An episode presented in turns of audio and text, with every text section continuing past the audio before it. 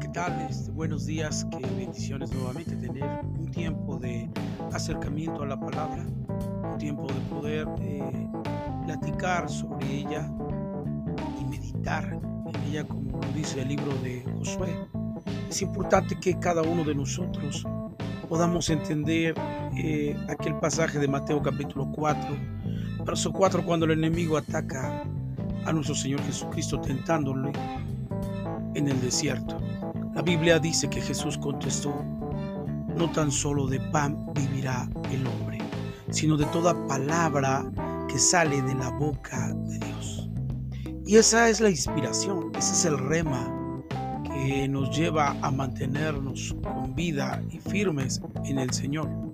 De manera que entonces podamos eh, poner en nuestra mente que nuestra alimentación espiritual es la palabra por eso es importante y de parte de un servidor eh, traer este alimento eh, nuevo para cada uno de nosotros. Y en esta serie Avance día a día es importante que nosotros podamos avanzar teniendo la fuerza de nuestra alimentación correcta, que es la palabra de Dios. Por eso eh, para mí es, es pertinente que podamos compartir esta palabra y tú puedas comprenderla, puedas digerirla y te puedas alimentar a través de esta palabra que podemos eh, aportar en, esta, en este día. Así que yo quiero que vayamos a Efesios capítulo 6, verso 10. Y voy a leer eh, dos versos que son importantes para mí que podamos conversar esta, esta mañana. Dice así Efesios capítulo 6, verso 10. Por lo demás, hermanos míos, fortaleceos en el Señor y en el poder de su fuerza. Vestíos de toda la armadura de Dios para que podáis estar firmes contra las hechanzas del diablo. Y hoy quiero compartir eh, brevemente estas dos porciones de la escritura del verso 10 y verso 11 y ver que la perspectiva del apóstol Pablo eh, correspondiente a este capítulo y específicamente en el verso 10 en adelante, nos marca el apóstol Pablo una perspectiva del creyente, una perspectiva que todo creyente debería de tener correspondiente a las luchas que enfrentamos día a día. Y que la lucha que tenemos no es precisamente con tu hermano físico, no es contra carne y sangre, sino marca claramente el apóstol Pablo contra principados, potestades, huestes de maldad, gobernadores de tinieblas. Y esto nos habla que es un mundo espiritual, el cual se dedica a querer hacernos batalla día a día a querer destruir nuestra fe, nuestro, a, destruir nuestro aliento a seguir a nuestro Señor Jesucristo. estamos teniendo una lucha eh, día a día en la cual eh, quiere desmotivar eh, y quiere que desviemos nuestra mirada del objetivo. Claramente el apóstol Pablo dice, poned la mira en las cosas de arriba, donde está Cristo sentado a la diestra de Dios. Y esa era la perspectiva de tu creyente. Pero ante la perspectiva de poner los ojos en Cristo, también el apóstol Pablo nos hace mirar que hay una lucha constante y que lo primero que tenemos que hacer es recomendar lo que Pablo le dice a los hermanos, adelfos. La palabra hermanos es adelfos en el griego y habla sobre la apreciación de alguien que amamos con la perspectiva de cuidado, con la perspectiva de poder instruir para que no sean engañados a través de la ignorancia de la palabra, el enemigo pueda tomar terreno. Por lo demás, hermanos o adelfos míos, dice Pablo, fortaleceos en el Señor, que nuestra fortaleza, que nuestra fuerza, eso es lo que trata de decir la palabra griega, fortalecer, que nuestra fuerza esté en el curios, en el Señor. La palabra Señor es curios. Y hemos repetido una y muchas veces en estos devocionales. La palabra Señor, curios, es uno que hace lo que Él quiere, como Él quiere, donde Él quiere y a la hora que Él quiere. Es decir, Él es el Señor. No debemos de cuestionar absolutamente nada de lo que Él hace.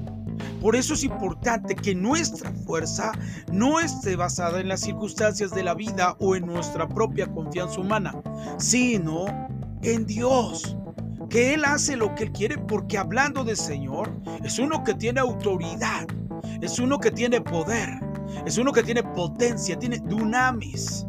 Importante entonces que nuestra fuerza esté en el curioso, esté en el Señor, que Él hace lo que Él quiere como Él quiere, donde Él quiere y a la hora que Él quiere.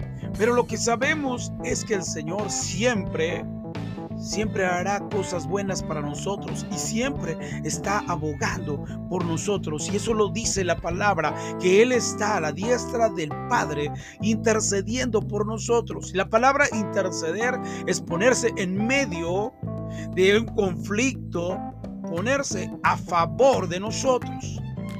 Por eso es interesante que nuestra fuerza en esta lucha, en esta batalla espiritual que no alcanzamos a mirar físicamente, pero que existe y que día a día levantarnos, constantemente estamos siendo atacados por el enemigo, lo que nos recomienda el apóstol Pablo a nosotros, los hermanos, los adelfos, nos habla de que nuestra fuerza esté en el curioso, que esté en el Señor en el Señor esté nuestra fuerza y podamos tener perspectiva de que Él en la tierra tuvo victoria y éxito. Aunque el, enemigo muchas veces lo quiso tentar, Él claramente luchó con la palabra. Y eso es lo que debemos de hacer, que nuestra fuerza esté basada en el curioso, en el Señor. Y en el Señor tendremos fortaleza, porque el, Señor nos puede mostrar, estando aquí físicamente, que logró su objetivo. Derrotó al enemigo y a todas sus huestes de maldad. Y entonces poder comprender que nos está hablando el apóstol Pablo, nuestra fuerza debe de estar en el Señor, en el Curios, no en alguien más, no basada en tu trabajo, no basado en tu escuela, no basado en tu profesión, no basado en ninguna de las cosas que parecieran ser seguras, pero la realidad es que son eh, eh, movibles, son eh, frágiles. Sin embargo, el Señor es poderoso, el Señor es fuerte, el Señor permanece para siempre. Y eso es muy interesante. Entonces nuestra fe debe de estar basada en Él. Nuestra fuerza debe de estar basada en Él. Como dice uno de los, de los salmos que me encanta. Bienaventurado el hombre que pone en ti sus fuerzas. Que atraviesan el valle de tristeza y lo convierten en fuentes, en barak. Esa es la importancia de todo creyente, que sus fuerzas estén depositadas en Dios, en el Señor, en el Curios. De manera que entonces podamos convertir los momentos complicados de tristeza, de soledad, de, cosas complicadas que a veces mismos eh, terrenalmente no podemos cruzar. Atravesamos valles de tristeza, atravesamos valles eh, eh, difíciles de cruzar, pero los convertimos en fuentes, los convertimos en barak, los convertimos en cosas de bendición. Y ahora recuerdo al apóstol Pablo, todas las cosas le son para bien a los que aman a Dios según el propósito por el cual hemos sido llamados. Por eso es que nuestra fuerza debe de estar en Él. Bienaventurado el hombre que pone en ti sus fuerzas. Y eso es lo que debemos de hacer. Debemos de tener en cuenta que nuestras fuerzas son débiles, vulnerables. Y cuando se hacemos nosotros débiles humanamente y vamos a las fuerzas de Dios, nos convertimos en fuertes. Por eso dice la escritura, quien dice que es, diga el débil, fuerte soy. Por la perspectiva bíblica que Pablo tenía. Que, nos, que, nuestra fuerza física no es tan poderosa para combatir en el mundo espiritual. Pero nuestras fuerzas pueden, ir al Señor. Y cuando estamos en el Señor, el Señor convierte nuestra debilidad en fortaleza. Y por eso es que debemos de tener esa perspectiva. Y continuamos diciendo, y en el poder de su fuerza, fortaleceros en el Señor y en el poder de su fuerza, de su potencia, de su poder. Por eso es importante que todos y día a día podamos poner nuestra mirada, nuestra vista, nuestra actitud, nuestra fuerza en Él. Porque Él nos renueva día a día nuestras fuerzas como águilas y nos levanta en vuelo. Y eso es lo que debemos de tener en cuenta y que el apóstol Pablo nos recomienda. Pero sigamos leyendo, verso 11 dice, vestíos de toda armadura de Dios, ponte la vestimenta de un guerrero, ponte la vestimenta de un soldado, vestimenta de, toda la armadura de Dios, no la mitad completa. Y qué interesante es ver, ¿para qué? Mire, dice el apóstol Pablo, ponte la armadura ya que han sido tus fuerzas puestas en el Señor, ahora ponte la armadura, toda, toda la armadura de Dios y nos habla cuál es el propósito y dice, para que podáis estar firmes, para que puedas permanecer de pie, porque en medio de la lucha puedes caer y puedes mantenerte herido en el piso. Y la recomendación de Pablo es ponte toda la armadura completa para que podáis estar firmes contra las acechanzas del diablo. Mire qué tremendo, contra las acechanzas del diablo. Ese es el propósito de la armadura. Estar firme. ¿Para qué? Para que podamos contribuir en contra de las acechanzas del diablo. Aquí es muy importante denotar dos palabras que me gustaría comentar con ustedes y poder aprender esta mañana. Estar firmes, estar de pie en medio de la guerra. Tú no puedes funcionar ni ser funcional estando tendido en el piso, lastimado, herido. No puedes funcionar en la batalla. En medio de esta batalla, lo primero que hace el enemigo es herirte para sacarte de combate. Y estando fuera de combate, el enemigo tomar autoridad sobre ti, hiriéndote cada día más. Sin embargo, la escritura nos dice que debemos de tomar la armadura para estar firmes contra dos cosas, contra las acechanzas. Primera palabra, acechanza. Y esta es una palabra que yo quiero que podamos comprender desde la perspectiva del griego original. La palabra que nos enseña la escritura sobre el sentido de las acechanzas es la palabra metzodeia y esa es una palabra que se traduce como método.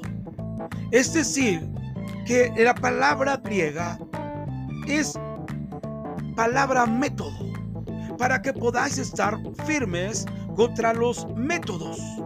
Es decir, un método podemos nosotros aprender que nos muestra eh, la perspectiva de un modo ordenado y sistemático de proceder para llegar a un resultado o fin determinado.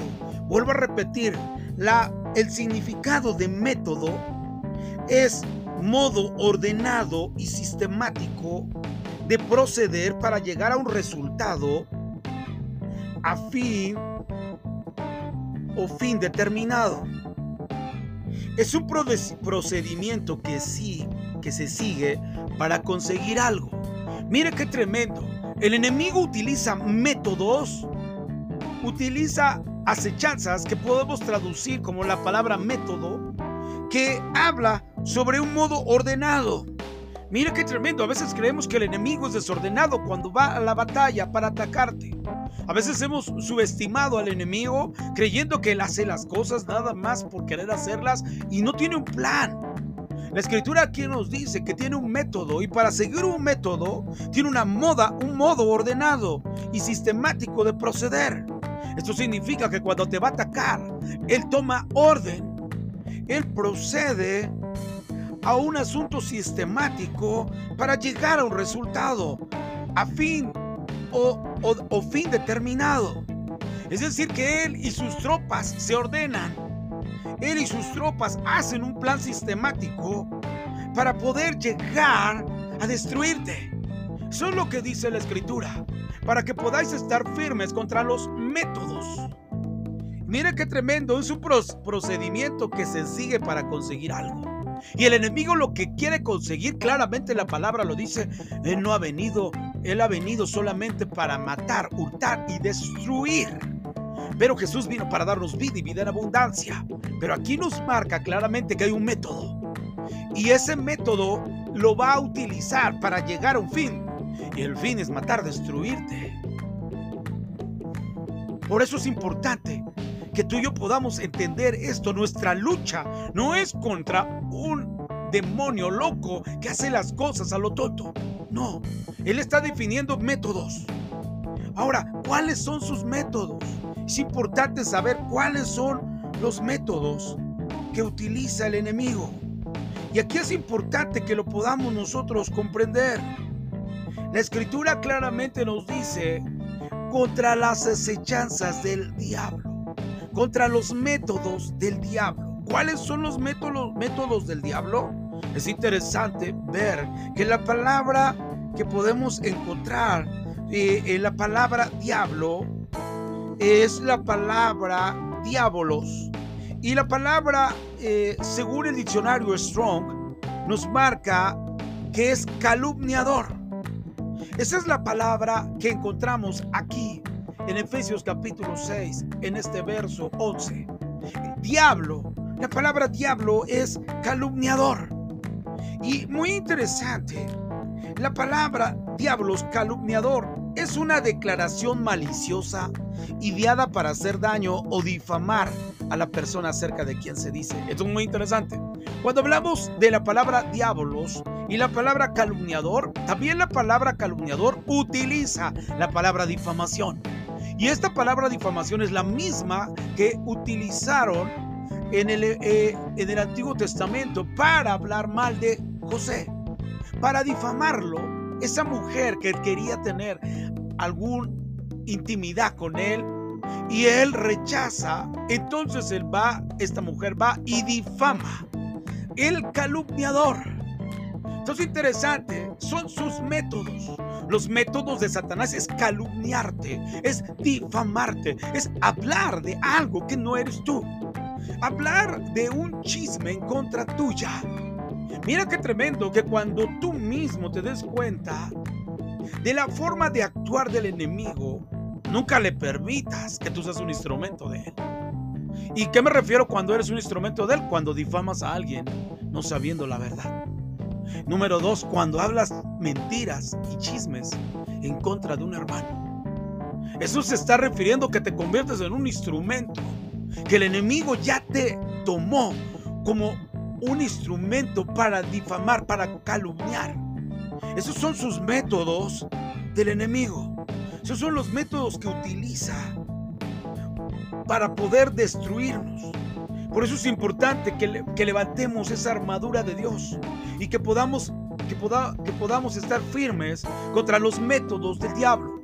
Sus métodos del diablo, sus métodos e instrumentos la forma de atacar y sus planes son precisamente difamar, es precisamente calumniar, es hacer daño a una persona.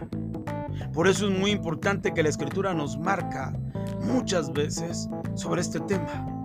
Y una de las características que yo veo claramente sobre los métodos que utiliza el enemigo es Efesios capítulo 4, verso 31.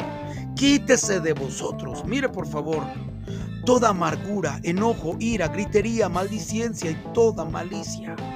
Porque ese es un método que el enemigo utiliza. Mire por favor, en el verso 27 dice claramente en el, en el 26, desde el 26 dice, airaos, pero no pequéis.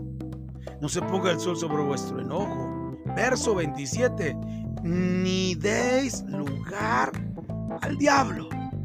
Y mire que uno de los métodos del diablo es hurtar. Dice, no ha venido más que para hurtar, matar y destruir. Aquí está. Uno de los métodos del diablo es hurtar. Quiere hurtarte, quiere robarte, quiere traer algo que tú tienes, que es gozo, alegría, paz, bienestar, bendiciones de Dios. Él quiere hurtar. Esos son sus planes de él, son sus métodos. Quiere robarte, Claramente lo dice este, esta parte de la Biblia. Verso 29 dice otro de sus métodos, que no salga ninguna palabra corrompida, salga de vuestra boca. El enemigo quiere poner palabras corruptas, palabras eh, que están sucias. Es muy interesante. Palabras que hablen cosas que no son las correctas de parte de Dios. Por eso es importante, palabras que no edifican, palabras que destruyen, son los métodos del enemigo y que ponen tu boca para que puedas, puedas ser destruido tú mismo y a los demás también. Son métodos del enemigo.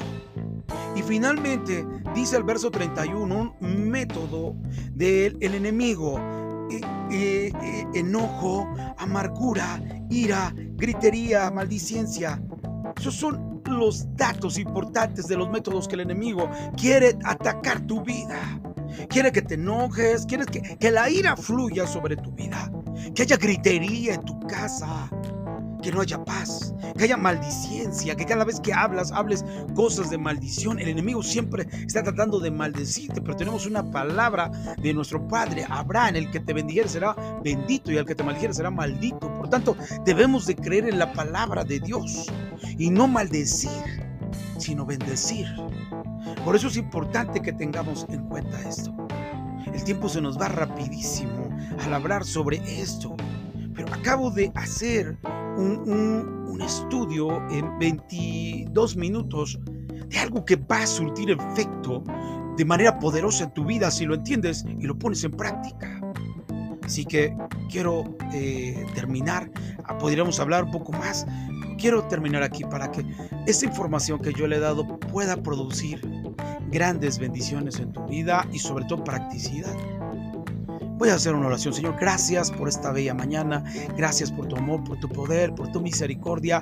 Gracias por esta palabra que nos das aquí del apóstol Pablo en Efesios capítulo 6, verso 10 al 11 y nos hablas de la fortaleza, nos hablas de que debemos de poner nuestra fuerza en el Señor y nuestra fuerza en Él, pero tenemos que estar firmes poniéndonos la armadura toda completa para que podamos atacar o entender en contra de los, de los métodos del diablo, de los métodos que a veces hace para atacarnos.